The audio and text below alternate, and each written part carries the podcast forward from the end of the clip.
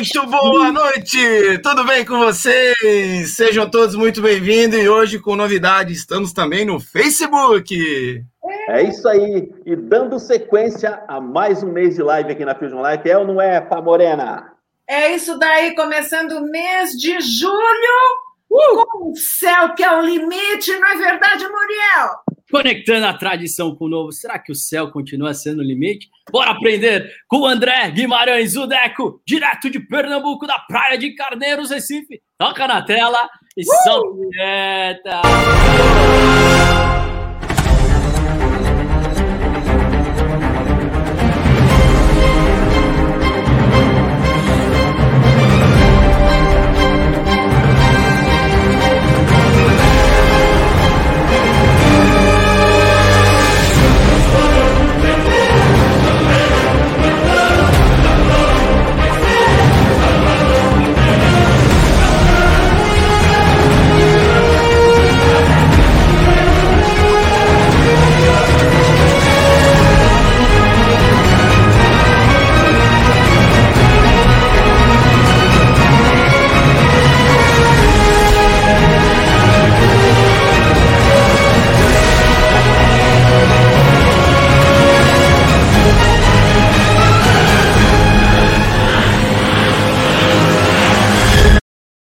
Fala galera, todos bem? Hoje é dia de live! Hoje começando nosso mês de julho, começando daquele jeito gostoso para passar aquele frio e vamos dar uma boa noite, obviamente, para nossa primeira dama, nossa rainha das lives, a nossa visão feminina. Muito boa noite, a Morena, como é que você tá, Fábio? Boa noite, Muriel. Boa noite, Lindomar. Boa noite, Re, Re, Renato. Boa noite, Teco. Essa promete, hein? Vamos com tudo. E ele, que é a nossa versão mais. Deco pediu a palavra, vai. Não, eu só, não, eu só queria falar que eu quero um dia estar nessa vinheta, por favor. Uh! Você tem Toca na tela. Vamos fazer, é isso aí. Então começamos com tudo. E ele que veio com a nossa uh, versão mais emotiva, o nosso querido Renato Flores no coração. Renatão, será que o Brasil segura o Peru hoje? Uh, para, pai!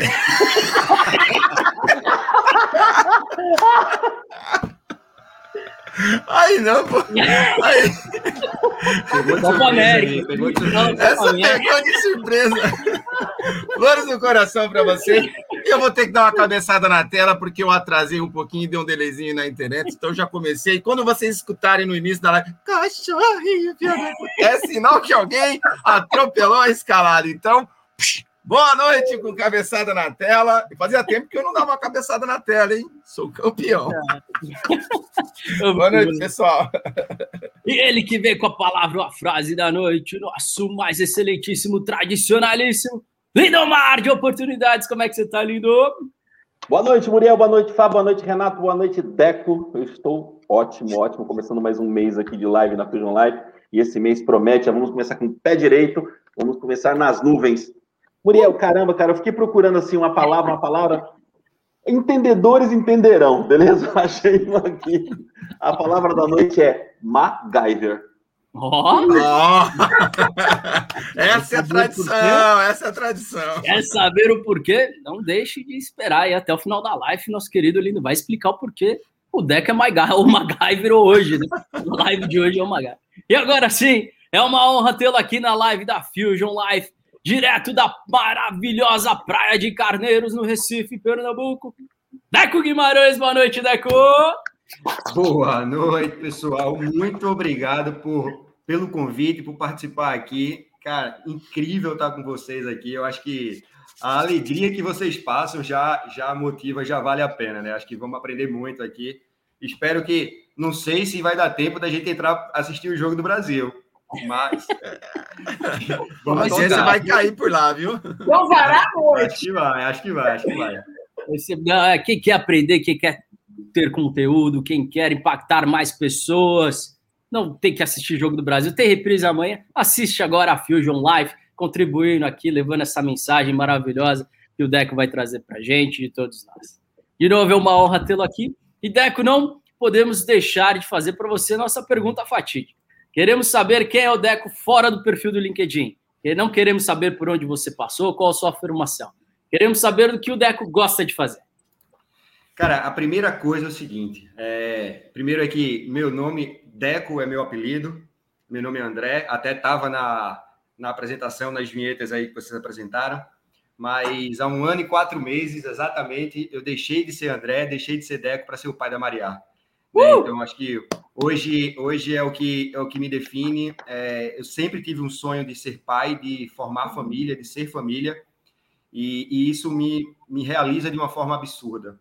Né? Então, assim, eu tento e faço o possível para fazer também das pessoas que estão próximas a mim se sentirem família, né? Não só no ambiente propriamente dito de casa familiar, mas também no, no trabalho, com meus amigos, e, cara, eu sou uma pessoa que, que gosta de viver. É, vamos lá, vocês perguntaram a minha idade mais cedo aí, eu tenho 33 anos, mas se você me perguntar isso, eu não vou saber responder na hora, porque para mim isso pouco importa. O que importa é, é como eu vivo, né? E não qual a idade que eu tenho, independente também do, do, do, do assunto que a gente vai falando. Mas, cara, vocês falaram aí do o céu é o limite, é, ser MacGyver. É, acho assim, eu acho que o limite é até onde a gente está disposto a sonhar. Né? Então, assim, para onde é, o que é que eu quero fazer, o que é que eu estou disposto a fazer, quais são os riscos que eu quero tomar, mas para que aquilo aconteça. Né? Então, se eu for me definir, eu sou um cara muito, muito família, que, que quero ajudar as pessoas e quero ser ajudado também. Né? Acredito que a gente precisa estar é, em convívio com pessoas que, que sejam positivas. É, a gente está cansado aí de ter relações ganha-perde, né? A gente precisa de relações ganha-ganha é, a todo momento, porque é assim que a gente constrói uma sociedade melhor, mais justa, mais digna. E acho que é isso. E aí, é, pensando nisso, que eu gasto os meus dias, as minhas noites também, é, trabalhando muito, fazendo muita coisa, e tentando fazer aí um pouquinho para que tudo seja um pouco melhor no dia de amanhã e para as gerações que vêm por aí. Deixar legado, eu acho que isso é importante. Como é que a gente, o que, é que a gente vai fazer para que as pessoas lembrem da gente, né? Demais, já merece, né? Merece. Toca na tela. Olhem só que, que, que alegria estar aqui com o Deco. E, Decão, você falou muito. Tinha vários insights, eu me perdi aqui, mas dentre um deles, se realizar como pai. Vamos ver quantos pais estão aqui com a gente. Olha só, Anne Guimarães, já a primeira-dama, esposa do Deco, Cleidson Moreira, uh, Eduardo, Antônio Brusco. Se você é pai, assim como o Deco, se realiza como pai, sabe a importância de ter um legado, passar a sua mensagem. Manda um toca na tela, mostre aqui, compartilha aqui a sua vontade de ser pai, emoção de ser pai, a sua verdade de ser pai aqui com a Fusion Life. É um prazer ter todos aqui. Ricardo Xavier, Guilherme Moreira, fala Gui, direto de Curitiba. Grande Dudu, uh, Andrei Gomes, minha mãe, beijo mãe, não perde uma live, tamo junto. André, Marcelo Vieira, o homem da live a ser batida, sócio do grupo GTXE semana passada. Foi incrível, tamo junto, Mar. Neurofrum Gomes, é uma honra tê-los todos aqui. Vamos compartilhar ainda mais da história desse homem incrível, que é o Deco Guimarães, aqui com a gente. E para girar, vamos lá com a nossa primeira pergunta. Vai lá, lindo! Decão, vou começar causando. Amigo, Bora. olha só. O, alguns dos grandes players do mercado dizem que pessoas multitarefa não são produtivas. Tá? Na verdade, eles defendem que o segredo da produtividade é ser monotarefa. Eu gostaria de saber se você concorda com isso e se você concorda, como é que você faz para se diferenciar dentro dessa visão dos grandes players do mercado? Eu vou precisar começar discordando totalmente disso, tá? Ok. É, eu acho assim, eu acho que ser multitarefas facilita e muito a minha vida porque eu não estou limitado a alguma coisa, a algum assunto ou algum escopo pré-definido. Né, assim, eu costumo dizer, inclusive, é, hoje eu sou gerente de vendas no mercado da aviação, trabalho numa grande, numa grande companhia aérea é, multinacional. É, mas eu venho de mercados totalmente diferentes e que se talvez eu fosse muito especializado em alguma coisa, eu não estaria onde eu estou hoje. Né? Então, acho que esse já é um ponto. Né? Então, assim, é, eu costumo até dizer que, cara, independente do, do escopo, do ramo, do que for a atividade, é meu grande objetivo é ser líder, né? É, é gerir as pessoas. Então, é, se é para aprender, cara, mete a cara e aprende aquilo que for algo específico, né? Mas eu acho que o, a pessoa hoje sem multitarefa, no, no, meu conceito, inclusive, ela é imprescindível. Hoje eu busco funcionários, quando, falando do, do, do, mercado privado, da minha equipe, que, que façam mais do que o que elas, que esperam. Né? Assim, eu até faço uma brincadeira. Quando eu vou fazer avaliação de desempenho do meu time, é, a gente tem uma, uma, nota de 1 a 5. Né? E aí eu digo, a nota 3, é, imagina que a sua função é lavar as mãos. É lavar a mão, lavar a mão. Cara, se você vai lavar a mão, ótimo, você está encaixado na sua função, é isso que eu quero que você faça. Agora, você quer ser promovido? Cara, faz alguma coisa mais que lavar a mão. Né? Então, o cara lava a mão, enxuga. Na época, eu usava o exemplo do álcool em gel, que hoje todo mundo usa. Olha Mas, isso. cara, usa álcool em gel, você já, é um, já faz um pouco a mais. Cara, você quer ser a, a, a lenda do cara que lava a mão. Puta, junta a equipe toda, ensina como é que faz, coloca o, o álcool em gel fora do no, no local que a, o pessoal possa usar, vira um exemplo para a galera, né? Mas, ah, não, eu não quero. Eu, eu, eu, lavei a mão, não tem papel, enxuguei nas calças e deixei para lá. Pô, não, não, vale a pena, né? Então, assim, a gente precisa também ver o que, que eu quero, né? Onde é que eu quero chegar? E eu acho que o multitask é isso. Eu, eu tenho um time de vendedores. Cara, mas eu tenho, eu preciso de vendedores que saibam analisar, eu preciso de vendedores que saibam engajar, eu preciso de vendedores que muitas vezes até vou falar um negócio que não é normal, que nem precisam saber vender, mas que precisam saber fazer ter um bom relacionamento com o cliente, né? Então assim, muitas vezes, e eu acredito que na maioria das vezes é mais importante ter um bom relacionamento do que a venda concretizada, porque a venda ela vai acontecer de alguma forma. Né? Então, assim, é, Lindomar, acredito demais que a ser multitask, ser polivalente, isso é super positivo. E aí eu acho que abre também a mente para outras coisas. Quando a gente está falando empresa privada, vamos lá, estou é, falando da companhia aérea que eu trabalho. Se eu não pensar, se essa empresa fosse minha, como eu faria, cara, eu vou tomar a decisão errada, certamente. Né? Então, é, e aí eu começo a pensar, e se essa empresa ela fosse pequena, qual era a decisão que eu tomava, que eu tomaria? E se eu não tivesse pessoas para fazerem isso, como eu faria? E é isso que a gente faz. Quando a gente vai falar do, do lado empreendedor do, do Deco, do, cara, a gente tem, eu tenho alguns negócios que a gente que eu, que eu suporto porque eu não consigo estar à frente, né? Mas eu dou apoio, eu sou como um conselheiro, é, mas sim, é a minha expertise que eu trago de, de tempos, né? De de equipes de que eu já trabalhei em equipes que eram de turno operacional, equipes mais administrativas. Então, assim, eu acho que a pluralidade leva a gente a um, a um crescimento, a um ganho. Então, assim, eu desculpa os players aí, os grandes pensadores que acreditam na em ser focado, cara, eu não consigo. E eu, eu, eu digo que eu não consigo porque eu, eu realmente não consigo, eu não, eu não sei, eu, eu procuro tempo para fazer outras coisas. E as pessoas perguntam, como é que você consegue? Eu faço, eu não sei, mas eu quero. Então, assim, vai acontecer. Olha só, Paulo Roberto da Silva, já volto, lindo. Grande resposta, André. Precisamos de mais colaboradores multitarefas. É justamente, é justamente isso aí. É engraçado, né? Você, você passou uma outra visão agora do que é ser um multitarefa, né? Porque, na verdade, a forma que você colocou multitarefa não é no, no, no dentro desse contexto aqui, não é aquele que faz várias coisas ao mesmo tempo, mas sim aquele que está preparado para fazer várias coisas caso seja necessário. Então, é, é conhecer, conhecer os âmbitos da sua empresa, do seu negócio, saber que você pode atuar em outras áreas dentro do seu negócio, que você pode fazer outras coisas tão bem quanto o profissional daquela área. Maravilha. Demais, demais. eu acho até uma coisa, Linomar, é, só para completar, eu acho assim, eu acho que em alguns momentos, é, a, a, a, gente, no caso, eu como líder, como gestor, eu não tenho como saber o, o específico da, do que o meu time faz, porque eu não tenho tempo, vamos dizer assim, para fazer aquilo. Então, assim, ou eu suporto o meu time E eu vou, vou fazer outra coisa, falar outra coisa. Eu acho que um dos maiores desafios do, de um gestor é, é, fazer com que a sua função deixe de existir. É como se você cavasse a sua cova. Porque meu time precisa funcionar sem eu estar lá. Eu estava de férias, passei três semanas fora agora. Cara, eu não estou preocupado que meu time vai funcionar bem, não. Na verdade, eu quero que meu time funcione bem. Né? Assim, eu quero que eles saibam o que eles precisam fazer. Né? Então, assim, a gente precisa também, talvez, mudar um pouco esse mindset do que é o é meio travado, né?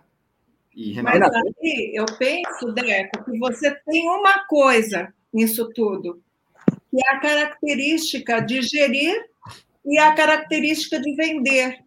Então, através dessas duas coisas, você pode ser múltiplo mesmo. Não interessa o que venha. Se você gostou, dentro desse teu talento, você vai. Isso. É a impressão que me dá. Outra... Mas é isso. Eu, eu, eu costumo dizer, eu, eu, vou falar muito, me perdoem. É, só vem.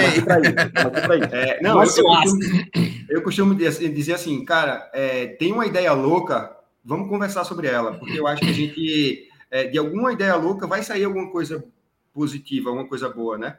E aí é, a gente consegue ir, ir construindo soluções. Eu, eu já trabalhei no, no transporte de minério de ferro, tá? No começo da minha carreira. E aí eu brincava, cara, a gente vira o vagão, né? O minério vem com o vagão e a gente vira o vagão. Disse, galera, a gente precisa fazer um negócio que é virar o navio, né? Não faz sentido eu sair.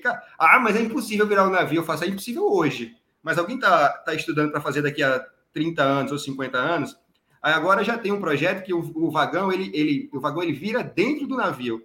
Então, assim, já tem alguma coisa que a gente conversou há 10 anos atrás. Não, não é aquilo ainda, beleza. Mas em algum momento vai chegar a isso também, né? Então, assim, se a gente não tem essas elocubrações, vamos dizer assim, cara, a gente uhum. vai ficar parado no tempo. Aí né? não chega. É. Tem gente dizendo para tocar na tela para ele, gente. Vamos tocar! Toca na tela. Na tela. Mandou, a gente toca. Eu, eu queria contribuir com o que o, o Deco falou sobre preocupação, uma coisa muito importante. Ao meu ver, eu vejo assim: é, você tem que se importar com as coisas, mas não se preocupar. Se você começa a se preocupar com o seu time, se você começa a se preocupar com a sua empresa, tem coisa errada. Então você precisa parar e fazer uma análise aí, uma gestão holística de tudo que está acontecendo. Tem coisa assim que você, como gestor, vai ter que se importar e se preocupar, mas a preocupação tem que deixar de lado, senão você não consegue tirar férias, senão você não consegue dormir. Esteja muito mais atento a se importar do que se preocupar com se preocupar com a sua empresa, com o seu time e tudo mais. Isso era que eu queria contribuir. Obrigado, Renato. Muito bom. Vamos dar mais uma atenção, que tem bastante gente. Grande nosso ouvinte mais assíduo, senhor Baldo, direto do Condado de Junqueira. Junqueirópolis, no interior de São Paulo. Beijo, paizão. Beijo, mãezinha. Grande Ale Casarim. Gelson. Não, Gleidson, perdão. Cabeçada na tela, essa é a sua. Ricardo Xavier, Josiane Santos, enfim. Querem? Já combinamos aqui com o Deco, mas se vocês quiserem mudar, quem manda aqui são os nossos ouvintes. Estamos, estamos com 925 seguidores no YouTube. Se vocês querem ver o Deco cantando galopeira. Mais uma multitarefa para ele, ah, descobrindo uma novidade do Deco. Ou uma outra. Se caiu a cara dele lá já. Não, eu, eu vou Precisamos... pedir aí. Não, eu, eu, eu, eu, quero fazer um pedido aí ao pessoal que entrou aí pelo meu convite, se inscreve no canal. É, não porque eu quero cantar galopeira, mas porque eu quero mostrar o quanto eu também sou influenciador. Aí, ela... Então pronto, se chegarmos a 940, o Deco canta, se chegar a 960, eu canto. Pronto. Boa, Hoje, muito bacana. Ó, deixa seu joinha ali, que é muito importante aqui para nós, reconhecer o nosso trabalho, compartilha essa live, deixa seu comentário. Só aperta no joinha lá que já vai ajudar. 44 joinha, hein? Estamos esperando. Vai, Roberto Dalossi, Mariane Guimarães, Ale, Ale Casarim toca na tela. Aline Gonçalves, grande Aline, foi a nossa ponte aqui para acharmos o nosso querido Deco. Vamos com tudo. Renato, eu vou substituir, depois você volta, tá? Para pegar o link. Tamo junto. Deco. Bora, bora. Então, você falou que há uma tendência aí da a sua seu maior desejo, além de liderar, ser gestor, é com que o papel do gestor acaba realmente sendo irrelevante, né? De modo que ele possa atuar em diversas áreas e, e as equipes sejam autogerenciáveis. Isso é o maior brilhantismo de uma equipe. Nós compactamos com isso. O que sustenta isso? São os resultados. Minha pergunta para você é: como passar essa visão? Nós estamos aqui numa uma comunidade bastante empreendedores. Alguns deles, ou enfim, nosso país, boa parte das empresas são mais tradicionais. Como passar essa visão de autogerenciamento, de que o papel do gestor ali centralizador deveria ser até irrelevante para uma empresa mais tradicional? É uma boníssima pergunta, Muriel, porque assim, eu acho que isso já é um dos principais desafios que a gente tem. É, uhum. Querendo ou não, a gente está. São pouquíssimas as empresas que olham é, muito mais o, o como do que o resultado, né? O como eu estou fazendo ou o que eu estou fazendo para que eu atinja aquele resultado. É, e, o, o, grande, e o grande desafio disso é você, é, primeiramente, é fazer com que a equipe compre essa ideia. E aí eu explico por quê. É, é uma linha muito tênue entre ser um bom gestor, ser um gestor que, que quer fazer o melhor para o time, que, que busca essa autonomia e independência do time. Por outro lado, a gente pode ter alguém que se aproveita, que se acomoda e que, e que vai achar, puta, é, esse cara aí, ele não liga para o resultado. Isso, é, isso, é, isso é um ponto super importante, né? Eu ouvi, quando eu era mu muito jovem, no início da minha carreira, eu ouvi muito disso. Cara, assim, é, tem cuidado porque as pessoas vão se aproveitar. E aí eu inverti o jogo. Eu disse, cara, essas pessoas, elas precisam aproveitar o que a gente está fazendo. Né? Então, assim, é, eu acho que o grande desafio é, é como a gente constrói. E aí, isso você não vai conseguir, infelizmente, você não consegue mudar se você é, a, a, grande gestão, a liderança, né, o, a hierarquia mais alta, a gestão que está acima de você, se não for pelo resultado, através do seu exemplo. Então, uhum. eu acho que é, basicamente é isso, é a liderança pelo exemplo, é o, no comecinho lá, o monge executivo, né, que acho que todo mundo lê isso no, no, em algum momento da sua carreira, que, que quer ser líder, que quer. Então, eu acho que é ser o exemplo, e, e eu acho que isso é uma conquista as pessoas começam a observar. É, não sei se tem alguém no meu time, porque eu não estou conseguindo acompanhar aqui o, o YouTube, mas algumas pessoas já foram diretamente ou indiretamente ligadas a mim.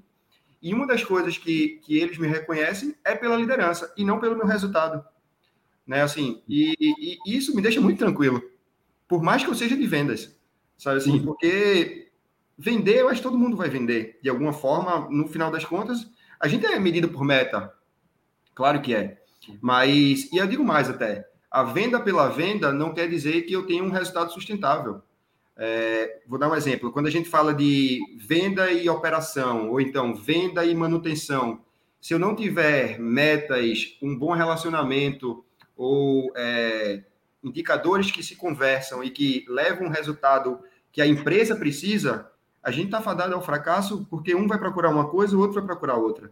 Né? Então, a gente precisa realmente é, usar o nosso exemplo como líder, como até para que, para que a gente dê autonomia e que as pessoas sintam autonomia e que elas possam crescer a partir disso.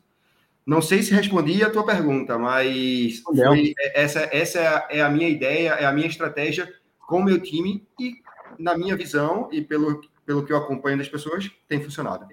Total. Líderes não queiram abraçar o mundo sozinhos, convence o seu time, chame mais pessoas para vocês. Assim você faz com que a cultura organizacional possa mudar e deixe de ser centralizador. Fantástico, muito bom. É isso. Isa Lima, André, você é admirável. Ravena Saldanha, nosso gestor top. Marcelo de Oliveira, querido André, feliz por vosso convite, sucesso. Renata Bandeira, Gelson Moreira, enfim, é um prazer tê-los aqui. Não Al, canal. Alguém falou aí, esse Alvirrubro é top. Aqui, ó. É, JP, aí, tá, aí, ó. Alvirrubro. JP, não sei quem é você, mas com o Náutico, Alvirrubro, porque eu torço para o Náutico, primeiro lugar da Série B atualmente. Você aprende muita coisa também. Você aprende a ser resiliente. Né? A gente falou que o céu é o limite. Para o Náutico, a gente já se contenta com um pouco, a, um pouco menos do que o céu. Você aprende a. Cara, melhora né? sistema cardíaco. Então, assim, tudo isso é. Eu acho que vale. Tudo é aprendizado. Né? Tudo na vida. Então, até torcer para o Náutico é um aprendizado cotidiano e que a gente vai, vai, vai levando. Muito bom. Renatão? Bom, vamos lá um pouquinho, falando de multitarefa, você teve recentemente aí uma transformação na sua vida, e eu sou pai há 11 anos e mudou muito, e eu queria saber de você o que foi que mudou, o que, é que aconteceu, a maior transformação na sua vida pessoal e profissional, quando você passou a ser pai da Maria. O que, que trouxe isso para sua vida? Que ganho? Fala um pouquinho para a gente aí. Renato, eu acho que assim, ó, é... eu não, eu achava que eu era feliz antes.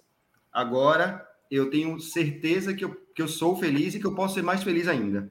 Mas eu não tinha a, eu não tinha descoberto ainda o que era o real sentido disso, do, do sentido do, da felicidade, do amor.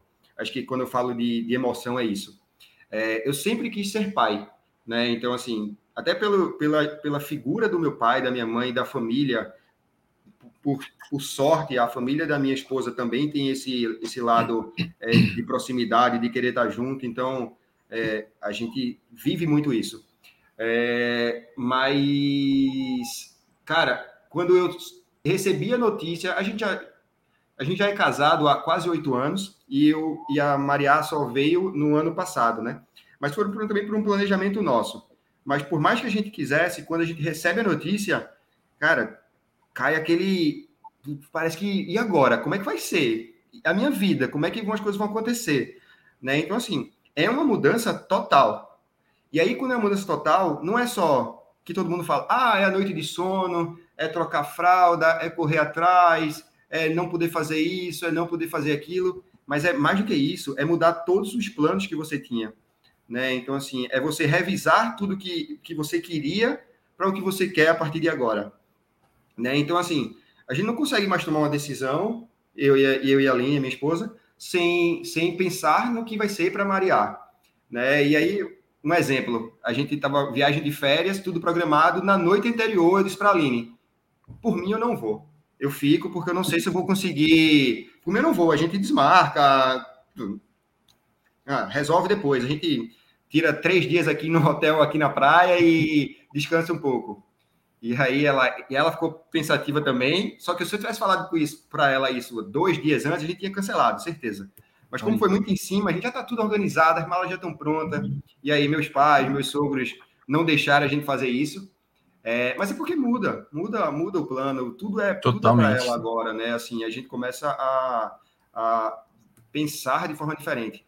E para mim, é, eu, eu, vamos lá, estou falando é, de forma muito egoísta, é, eu, ter sido pai durante a pandemia foi uma coisa muito boa para mim, né? Assim, por quê? Porque eu estava de home office, então eu pude acompanhar todo o desenvolvimento da minha filha, todo. Momento então, assim, oportunidade.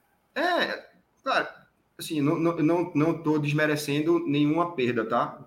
Deixa claro sim, isso, assim. Estou falando de forma egoísta, olhando aqui dentro da minha casa, eu tenho a oportunidade de estar com Maria que é algo que provavelmente, se eu tiver um outro filho, não vai acontecer, porque não vai ser do mesmo jeito. Mas, e também de saber aproveitar isso, de, assim, estava é, na maternidade ainda, vamos trocar uma fralda. A, a, enfermeira a enfermeira veio e disse, não, peraí, deixa eu fazer. Ela, você sabe? Eu faço, não, mas eu vou precisar aprender a, a, a trocar a fralda dela. Né? Então, assim, e aí era aquele negócio, ah, Maria levantou o braço. Meu Deus, ela é muito esperta. Ela é, ela é, ela é a mulher mais inteligente do mundo. Ela levantou o braço. Aí a gente vai, vai, vai pensando, vai.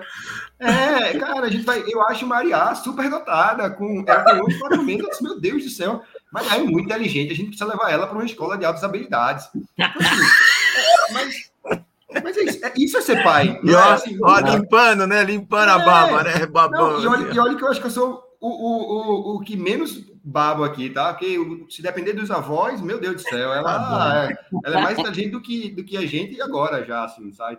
Mas isso é muito legal. Então, assim, e aí muda. E aí você começa também a ter uma percepção diferente. É, eu já me preocupava, por exemplo, com o meu time em relação à família deles. Hoje eu me preocupo muito mais, sabe? Então, assim, é, e aí eu, você vê uma situação. Hoje a gente, eu comentei com a Aline uma coisa. É, na verdade, a Aline comentou comigo tinha uma criança chorando no aeroporto, porque a gente chegou hoje da viagem de madrugada. Aí ela fez: essa criança deve estar morrendo de sono. Se fosse em outro momento, a gente ia dizer: meu Deus, que criança mal educada.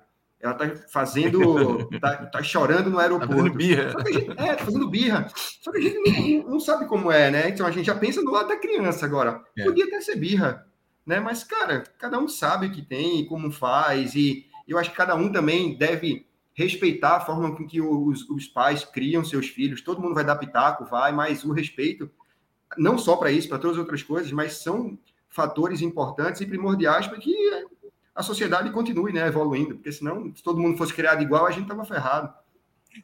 Maravilha. E uma das características do líder, você falou aí de pensar no filho. Olha o tamanho do poder da influência que você tem como líder. Você tem o poder de influenciar a vida das pessoas e o filho das pessoas. Poxa, mas eu não tenho que me preocupar. Não é. Aquilo que você fala e faz com o seu liderado durante o dia, ele vai para casa numa condição que, se ele tiver mentalmente saudável, cabeça, físico, psicológico, tudo saudável, ele vai levar essa felicidade, essa alegria para a família dele. Se você brigou, passou o dia inteiro tendo um atrito ali, um reclamando, tratando mal o seu liderado, ele vai chegar em casa péssimo. E aí, com certeza, vai influenciar na vida das pessoas. Então, aproveitando esse comentário que o Deco falou aí, ó, tem um pouquinho de empatia no seu liderado, olha também que você pode influenciar pessoas. Entenda o poder da sua influência que vai chegar no filho do seu liderado. Pode ter certeza disso. Isso aí, Renatão, eu acho, cara, eu acho isso aí é, importantíssimo, porque eu acho que é uma, é uma, é uma possibilidade da gente mudar o mundo.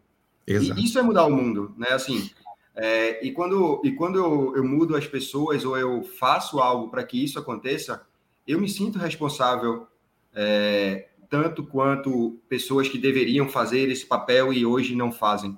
Né? Então, assim, é muito mais do que ter um melhor profissional no meu time. Eu quero ter uma pessoa melhor. Isso é fato. Isso. E aí todos eles sabem disso. Não, não é. Um não é ser é, humano melhor, aqui, né? Não. Um ser humano melhor. Eu quero que o cara. Eu quero que a concorrência venha e queira tirar o cara da minha equipe, porque esse cara precisa ser bom. Né? Eu quero que esse cara seja melhor para a casa dele, para a família dele, para a vizinhança dele. Porque, assim, cara, esse é o nosso papel, é, é o que a gente precisa. Se, se a gente não faz a nossa parte, quem, quem vai fazer por nós, né? Não sei. Exatamente, exatamente. Ó, o JP Craft Santos aqui se identificou, é o Fábio de Recife. Alô, Recife! olha aí, olha aí. Um salve! E eu acho, que esse Fábio, eu acho que esse Fábio nem é do Náutico, tá? Santa Cruz. Paulo da Silva, excelente gestor, lidera pela atitude e humildade que tem. Isso é um papel fundamental. Anne, ó, a mãezona aqui, ó, meu filho é muito especial. Parabéns, Anne. É isso aí, é um prazer ter todos aqui. Aí, tá vendo? Porque eu babo minha filha ou a minha mãe aí? é o que a Ana falou, Anne, filho de peixe, peixinho é, né? Olha aí. muito bom, muito bom. Vai lá, Fábio. Eu vou aproveitar, Maria, que o Renato fez uma pergunta tão bonita e eu vi numa live tua você falando do amor. E esse amor que a gente nutre pelos filhos é aprendido também através dos filhos, a gente leva para o trabalho, você que é um gestor, e você fala que dar amor, eu achei muito legal isso, é falar a verdade, mesmo que doa. Então eu lembrei muito de quando eu educava meus filhos, eles, por que você está fazendo isso, mãe? Eu falava, porque eu te amo. Uhum. E eu achei muito bacana esse teu exemplo. E daí eu queria que você me desse dois exemplos. Um, que você tenha dito algo para alguém que você estava gerindo e essa pessoa não gostou na hora e depois veio te agradecer. E outro, alguém fez a mesma coisa com você, você não gostou na hora, mas depois você falou: ah, que legal que aquele cara me falou, tenho só que agradecer. Tá, vamos lá. É, a, primeira, a primeira pergunta que eu falei para. Vou resumir aqui a situação. Tem uma grande amiga de trabalho, tem um potencial enorme, é, meu pai, e teve uma, teve uma situação que eu não gostei do, do jeito que foi tratada. Eu chamei ela em, em separado e falei: olha, não é isso, não é o que, o que, não é o que eu imagino para você, não é o que eu acho que você pode fazer. É, não acho que foi legal. Cara, eu falei um monte de coisa assim. É, foi a primeira vez, inclusive, que eu a vi gaguejar, tá? Que ela não soube o que falar, porque eu também peguei de surpresa. Porque é uma coisa assim, se eu disser, Fá, preciso conversar contigo. Aí você já vai vir preparada para o que pô, pode ser bom, pode ser ruim, dependendo do que aconteceu, você vai saber. É... Eu já acho que você mandado embora. Não, claro. claro, claro. É, e aí, aí, e aí ela meio que ficou chateada, não falou comigo, passou um mês, dois meses, no segundo, acho que 60 dias depois, me procurou, me chamou, fez, Deco, preciso falar uma coisa com você. É, vamos aqui na sala de reunião? Vamos. Ó, queria te dizer que naquele dia que você me falou, eu não gostei. Eu disse, ainda bem, porque esse era o meu objetivo, que você não gostasse, porque se, não, se fosse você gostar, eu não teria falado, porque se era uma coisa ruim, né, que eu estava reclamando ou questionando, é... mas que bom que você não gostou. E aí? Ela, é, e aí que eu fiquei muito chateada, mas eu conversei com a minha mãe e, e minha mãe perguntou, e o que esse menino falou para você? Lhe incomodou? Aí ela fez, incomodou. Aí a mãe dela respondeu: então ele tá certo. Você que precisa. você que precisa. Cara, eu achei muito legal isso dela. É, assim, tipo, porque muitas vezes a gente não tá, não tá preparado para isso, né? Assim, de, de ouvir, ou, ou como a gente tá. Muitas pessoas no, no nosso nível hierárquico estão sempre do lado certo, né? Assim, na posição certa. E, e quando você é, é, é colocado em xeque né, por outra pessoa, às vezes você desanda, não concorda, e realmente é, é, é complicado. É, e aí eu acho que foi, foi bem legal, é uma, é uma situação que eu vou sempre comentar, porque eu acho que foi muito positiva e foi, e foi, e foi bonita a conversa depois. E isso é que importa.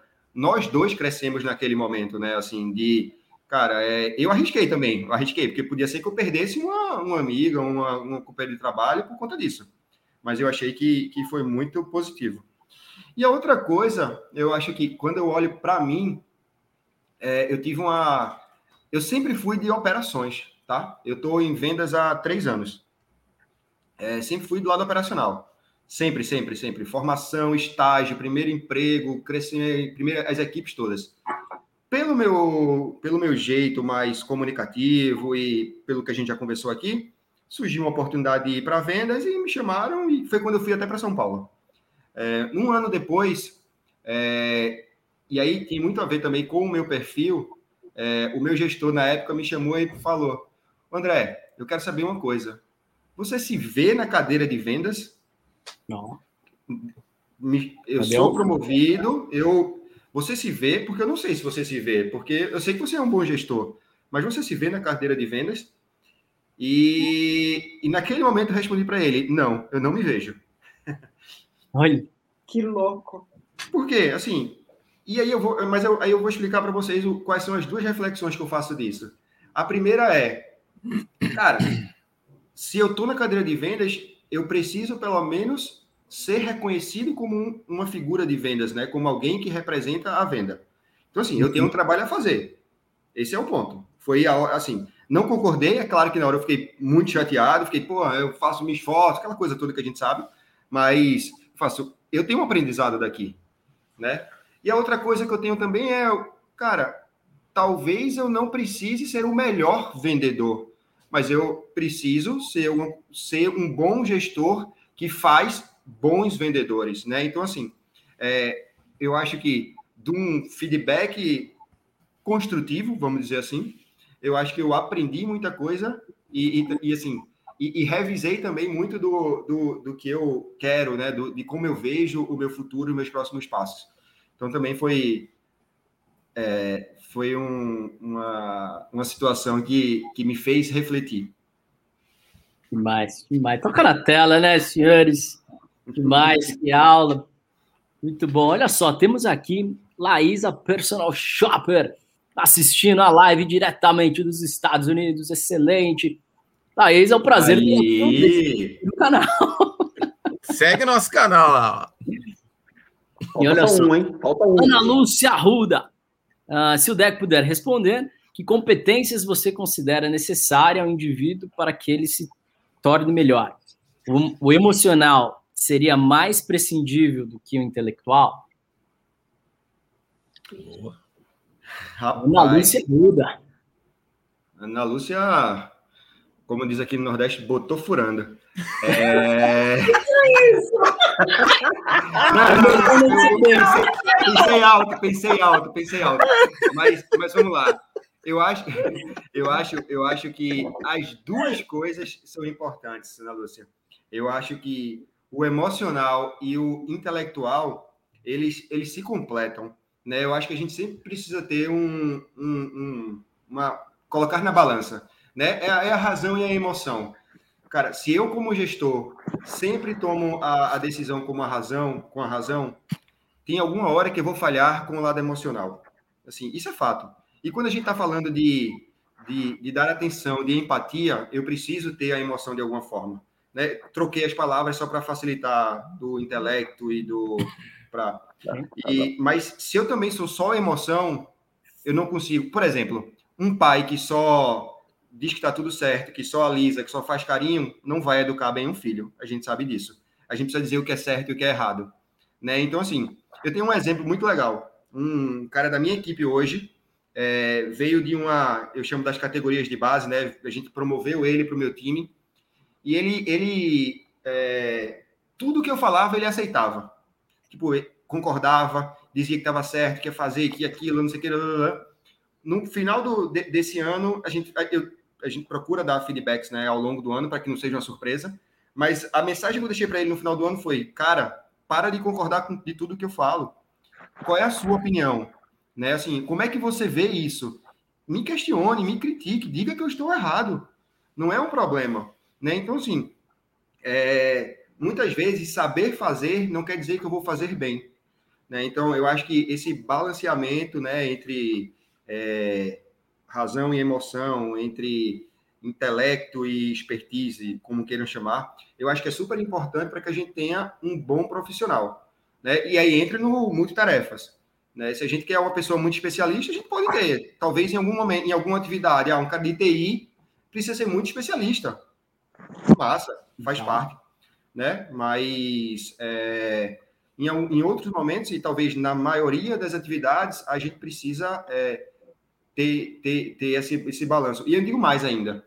É, no mundo que a gente está vivendo tanto de, de preocupação com a máquina, com o 4.0, o 5.0 e tudo isso que está vindo, a gente precisa continuar a ter emoções, né? A gente precisa a continuar a, a, ter o lado humano, porque senão a gente vai ser trocado por uma máquina. Isso é fato.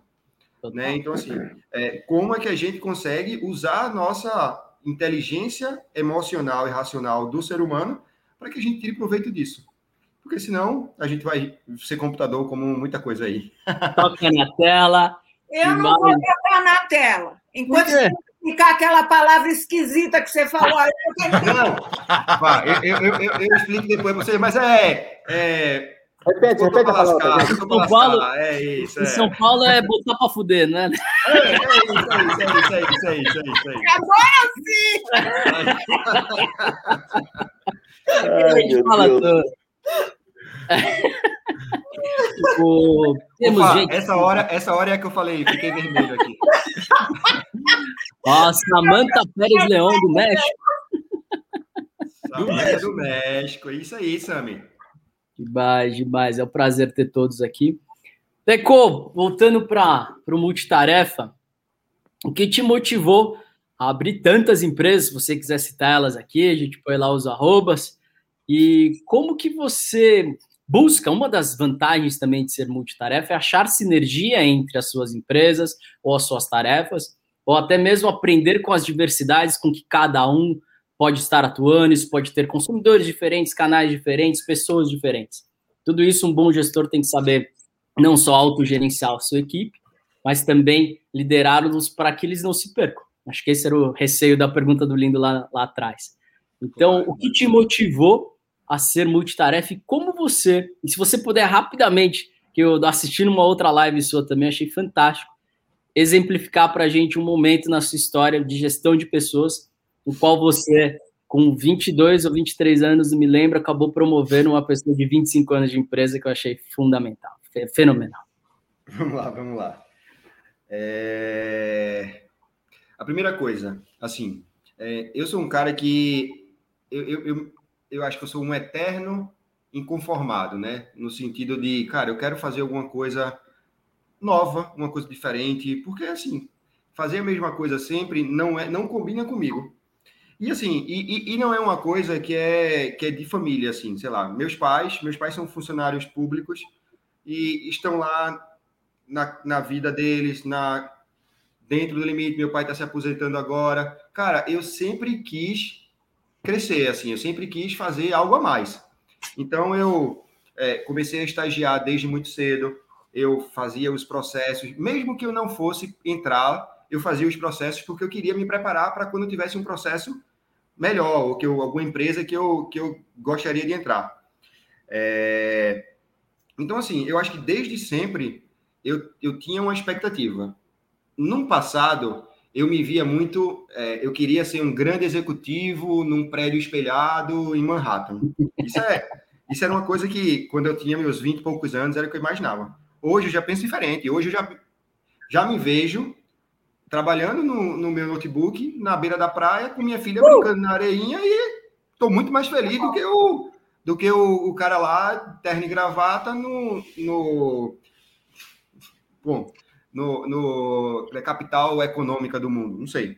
Mas, assim, Sim. são coisas que a gente vai, vai, vai, se, vai se descobrindo e vai se redirecionando durante a vida, né?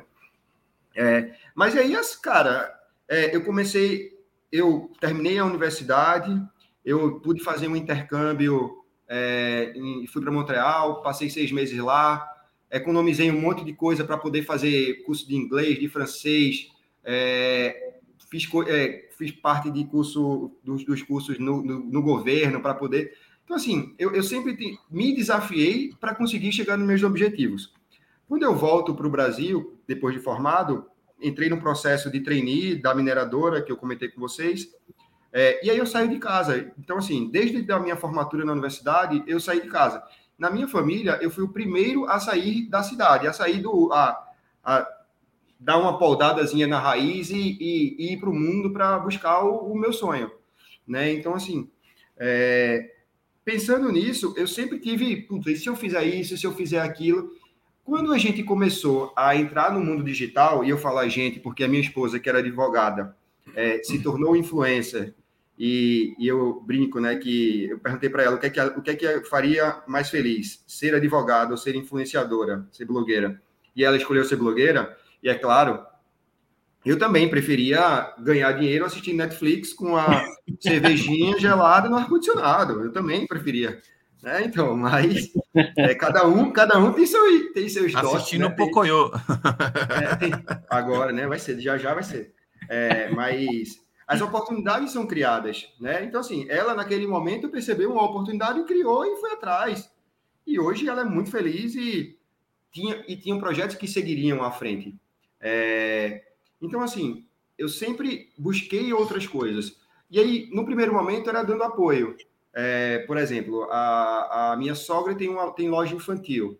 Então, assim, só que ela começou, sempre foi do mesmo jeito. Ah, funciona assim, vai ser assim, vai, vai terminar assim. Então a gente começou a se envolver mais, e aí entram nesses arrobas aí que a gente está tá apresentando agora. Uh!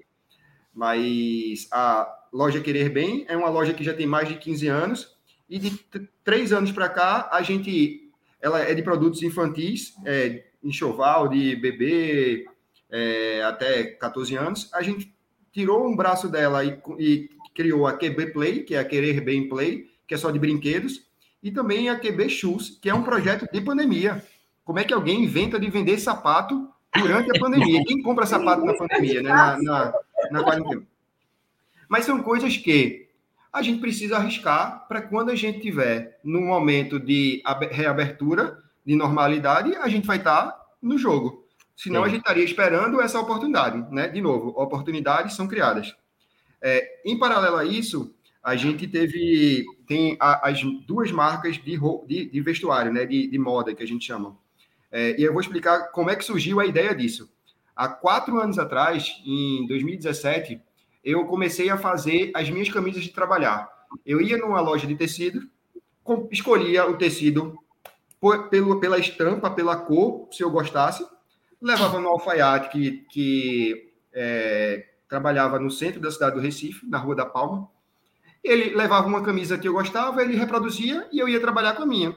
Sem marca, sem logomarca, sem nada. Eu chegava no lugar, a galera fazia, porra, que camisa massa, Deco. Quando é que você comprou? Eu falei, fui eu que fiz. Cara, claro, que, claro que não fui eu que fiz, mas o conceito foi meu, né? Assim, a ideia de fazer. Então, naquele momento, eu fiz, pô, e se a gente tivesse uma marca de roupas masculinas que sejam um pouco diferente do que a gente vê lá, no detalhe do botão, no detalhe da costura, no detalhe da linha, da casa, do da, da gola, numa estampa. Cara, legal. Vamos fazer? Vamos. Aí a minha esposa topou, a gente começou a fazer, a gente desenvolveu todo o projeto. A gente não conseguiu tirar do papel porque a gente não tinha a expertise no, no, na produção. Né? Se eu não tenho expertise, é muito difícil. Como é que eu vou comprar um tecido? Como é que eu vou produzir? Quem faz a modelagem? Quem faz a pilotagem? É tanta coisa que quando você hoje, quando eu vou olhar hoje, eu, eu percebo alguns valores de produto, eu não critico mais alguns valores porque eu sei a, a, como, quão difícil é. Não aconteceu, mas a gente tinha um projeto pronto. Ano passado, quando, quando a gente estava de quarentena, que foi exatamente no período que, que Maria nasceu, é, a Aline teve uma depressão pós-parto, então a gente foi, foi bem difícil a, a retomada porque eu precisei apoiá-la, a família apoiou, mas ela, como influenciadora, os contratos foram suspensos por conta do, do momento, né? Que ninguém ia fazer propaganda se as lojas estavam fechadas, se ninguém estava comprando nada, estava todo mundo guardando dinheiro ou, ou, reformando a casa. Foi nessa hora que eu disse, cara, eu preciso pensar em alguma coisa para a Aline. Então a gente começou a, a pensar em, em outras coisas. No primeiro momento, a gente pensou em importar maquiagens, visto que o, ela é mais forte em, em, em a parte de beleza, é, importar maquiagem para revender aqui. Só que é uma burocracia enorme. O próprio importador disse, cara, eu se fosse vocês não arriscava isso. Não dá. Tem, tem a questão da Anvisa, tem, tem todo o risco envolvido. É muito difícil. Mas eu vou fazer uns contatos aqui. A gente até terminou conseguindo é, uma importadora que já fazia é, maquiagem para que ela começasse a tocar um negócio. Uniu força com uma amiga dela, que é maquiadora. Então, assim, a gente tem uma influenciadora digital que entende de maquiagem e uma, uma maquiadora profissional que entende muito de maquiagem. Então, elas se conversam e elas têm um público, elas, elas, elas se auto-vendem, né? Porque, assim, elas são propaganda do negócio. Quando a gente começou com isso, a gente, aí veio aquele estalo pô, vamos voltar a fazer o negócio das, da peça de roupa, da, da, do vestuário masculino. Vamos, eu disse, Aline, eu não consigo tocar isso, é impossível na minha rotina. Você toca, toco. Aí, vamos correr atrás. Aí, veja como as coisas acontecem. Um grande amigo da família, no, no dia dos pais do ano passado, agosto de 2020, mandou uma mensagem: Deco, produzi umas peças aqui, queria te mostrar. Disse, porra, produzi umas peças, queria mostrar. Massa. Vamos marcar? Vamos. Cara, no dia que ele chegou, que eu peguei a peça e disse: Ó, eu quero mais do que comprar tua peça. Eu quero te propor um negócio. Eu quero entrar com a parte de estratégia, de marketing, de, de venda, de canal, de internet, de e-commerce. Eu quero que você faça só a produção. Topa? Topa. Eu disse, pô, então assim, Aline, é isso aqui que a gente vai fazer, vamos tocar, vamos, vamos correr atrás. A gente teve a primeira conversa, imagina, Dia dos Pais, primeira quinzena de agosto. Em novembro, a gente já estava com as primeiras peças sendo lançadas. Então, assim, em quatro meses, a gente tirou uma ideia do papel, comprou tecido, né? E num período que não tinha mais tecido no mercado, porque acabou, de, de, depois que retomou o que segundo semestre, que melhorou um pouco, é, o setor têxtil entrou em colapso. Então, a gente começou a trabalhar isso. No meio tempo, durante a produção, a, gente, a Aline pensou, pô, Deco, e se a gente começar a produzir um feminino com a minha marca, com o meu nome, e, e colocar para rodar. Sim, vamos embora. Então a gente Vai. começou a produzir também peças femininas, e aí, como era pré-verão, a gente produziu peças pro verão, né? Que era saída de banho, short jeans. É... Que a Fá tá louca para usar, né, Fá? Nossa, eu tô doida para ir para o Nordeste. Olha como eu tô aqui, ó. Vou, vou mandar uma para você, Fá. Vou mandar uh, uma para você. Ah, yes!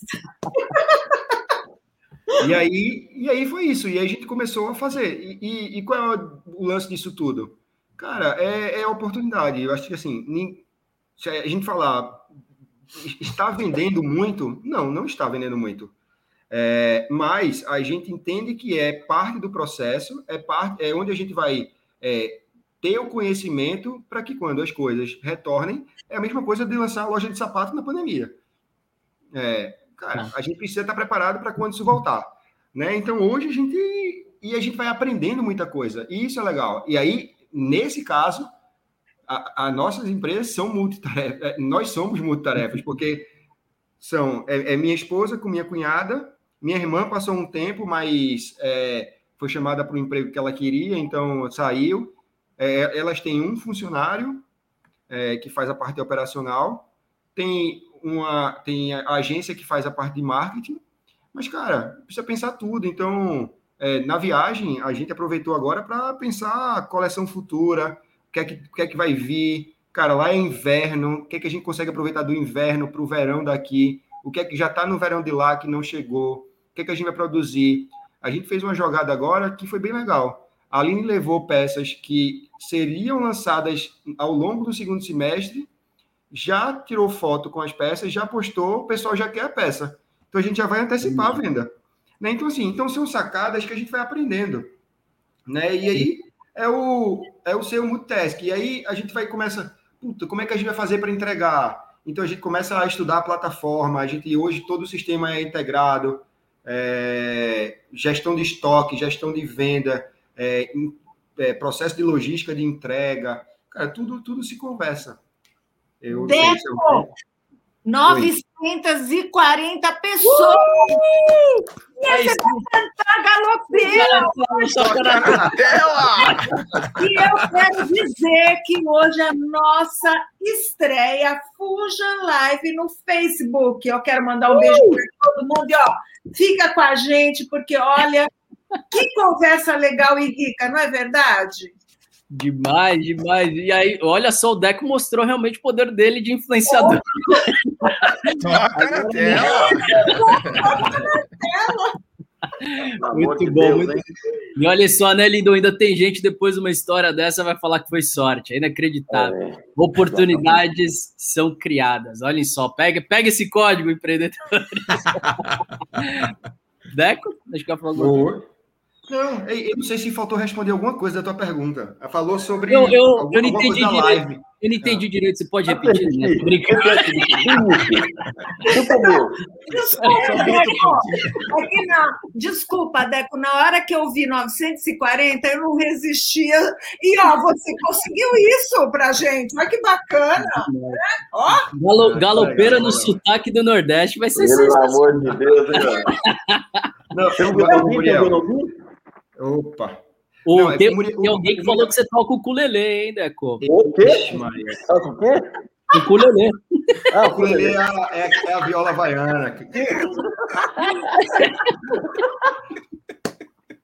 E olha que já recebemos o Tato do Fala Mansa, nosso querido link aqui com o Lindomar, tocou o ukulele, melhor que, né? Foi é. bom a tocada do Tato no, com o ukulele? Foi boa, o ukulele foi boa, foi boa. Ô, Muriel, mas você tinha perguntado alguma coisa sobre uma live, alguma coisa que eu comentei na live. Eu Isso, agora. Não, um exemplo que aqui não é, não é o que você faz, é como você faz. Então, você dá um puto exemplo de gestão de pessoas quando você, com 22 anos ah, de idade, reconheceu alguém que estava 25 anos de empresa.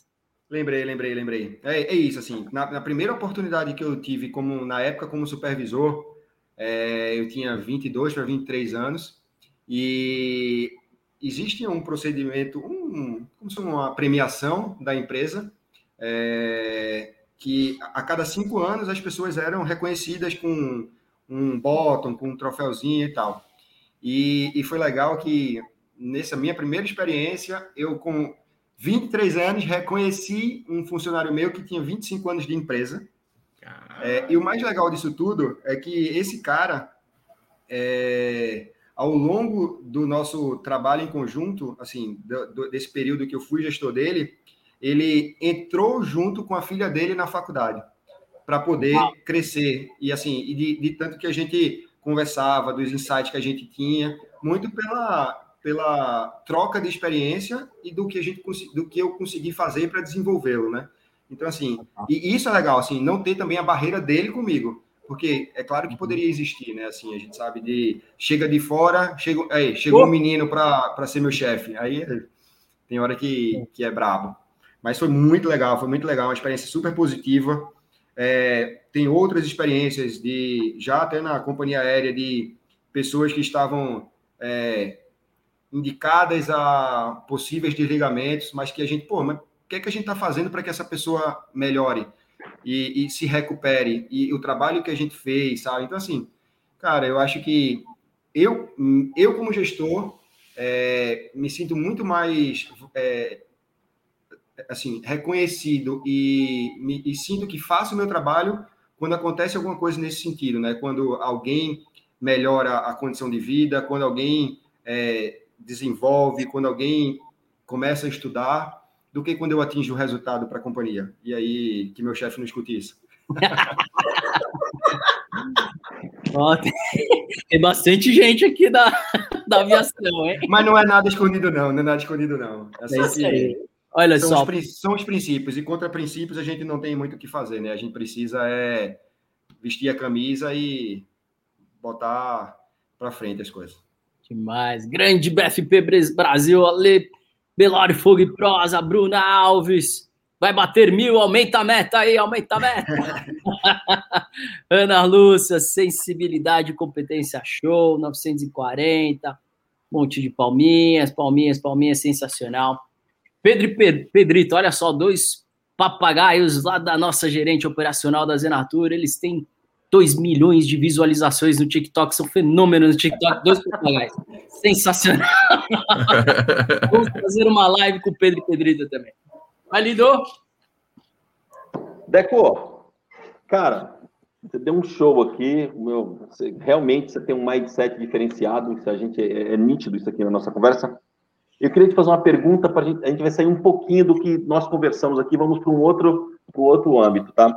Amigo, vamos imaginar o seguinte, seguinte situação: você foi agraciado com o poder, tá, de mudar uma coisa no nosso país, apenas uma coisa. Eu gostaria de saber o que você mudaria e por que você mudaria. A cabeça dos players que multitask não funciona. Lindo, vamos lá. Cara, eu eu acho que eu, cara, assim, eu certamente mudaria o, a questão da radicalidade. Eu acho que hoje nós estamos muito radicais é, o extremismo tem sido absurdo e em qualquer e talvez e, e os e, na verdade em vários âmbitos, né? Assim, eu acho que a gente precisa é, tudo bem que eu não, não, não preciso ser nem morno nem frio, né? Nem mais assim, mas que a gente tenha uma uma a nossa opinião ela seja respeitada e que a gente possa viver melhor em sociedade. Hoje eu me preocupo muito com o futuro do país do jeito que as coisas estão acontecendo. Né? Eu não sou obrigado a concordar com A ou com B, né? com é, ideologias partidárias, mas a gente precisa se respeitar. E eu acho que hoje isso é uma coisa que está sendo muito difícil e que a gente vai sofrer um bocado ainda nos próximos anos, se a gente não mudar um pouco esse mindset. Obrigado, amigo. Que visão, né? Demais. E é isso. Deco, quando é bom passar rápido demais, que saudade dessas segundas-feiras. Foi demais, foi incrível, mas ainda temos um tempinho para você deixar uma consideração final para as próximas gerações, a geração da Mariá, qual, qual vamos deixar legados aqui, sua mensagem final e agora só com você. Cara, é, eu acho que a gente precisa, como, como eu digo com meus amigos, a gente precisa viver o hoje, mas a gente precisa sempre pensar no amanhã, né? Então, é, como que o que a gente faz é, de melhor e como é que a gente consegue fazer, ser melhor a cada dia. Eu acho que a gente precisa acreditar nos nossos sonhos, é, ter as nossas metas e, e, uma coisa, não precisam ser metas é, tangíveis. Sonhem alto, sonhem com uh! o impossível. Eu acho que é isso que motiva a gente, sabe? Tipo assim, não, não, não, não existe ninguém para. Se você não acreditar no seu sonho, não tem ninguém que vai fazer isso por você. É, eu acho que eu vou aproveitar o comentário do papagaio aí. Quebrem as regras. É, cara, que, quebrem as regras. É, arrisquem. É, se a gente não arrisca, a gente não vai saber se, se, se deu certo, se não deu. E se deu errado, cara, ter humildade para voltar atrás e refazer e recomeçar. Né? Então, assim, é, e para os gestores, sejam mais empáticos, é, não só não, não só vistam, o, não calcem o sapato né, do, dos seus funcionários, mas entendam por que aqueles sapatos estão lá. Eu acho que isso é muito importante também. É isso, meu, meu muito, meu, muito obrigado a vocês é, pela oportunidade de poder falar e desculpa, eu falo de coração mesmo, eu falo o que eu penso, eu falo é, é são princípios, nada disso aqui foi surpresa para ninguém que me conhece. É, eu acho que a gente precisa ser feliz. Acho que é isso. É, e aí eu tenho a oportunidade de ser feliz, eu quero ser cada vez mais feliz, inclusive, porque eu acho que a gente merece isso, a gente luta por isso, a gente vive por isso, né? Então, quem acredita em Deus que se agarre também nisso, porque é importante. É, e bola para frente. E eu acho que precisamos estar próximos de pessoas boas que, que, que se ajudam e que se completam.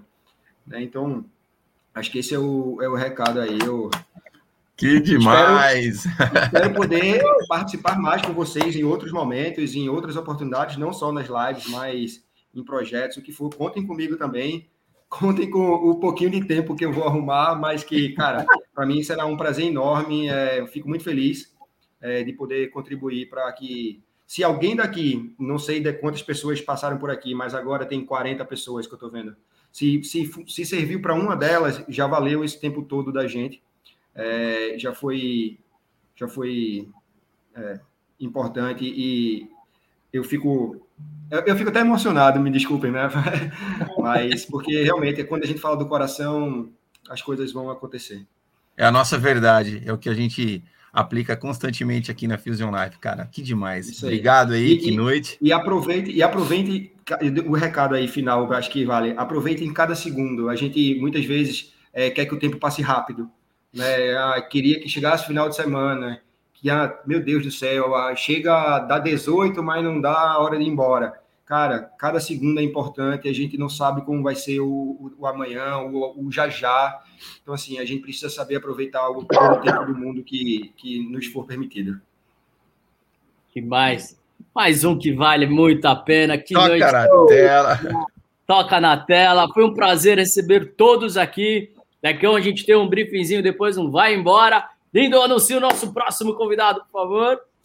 É isso aí, galera. Semana que vem estaremos na semana do dia do rock, que vai cair na terça-feira, dia 13. Segunda-feira nós teremos uma live aqui na Fusion Life com Blanche Van Gogh. Olha o nome do cara, Blanche uh! Van Gogh, vocalista e fundador da banda Cogumelo Plutão. Canta um trechinho, Renato, pra gente da música do Cogumelo pra galera. Valeu, pessoal! Boa semana! galera, vai ser incrível. Você apareceu. Quando eu me perdi, ó, já vai na cabeçada na tela. Uh!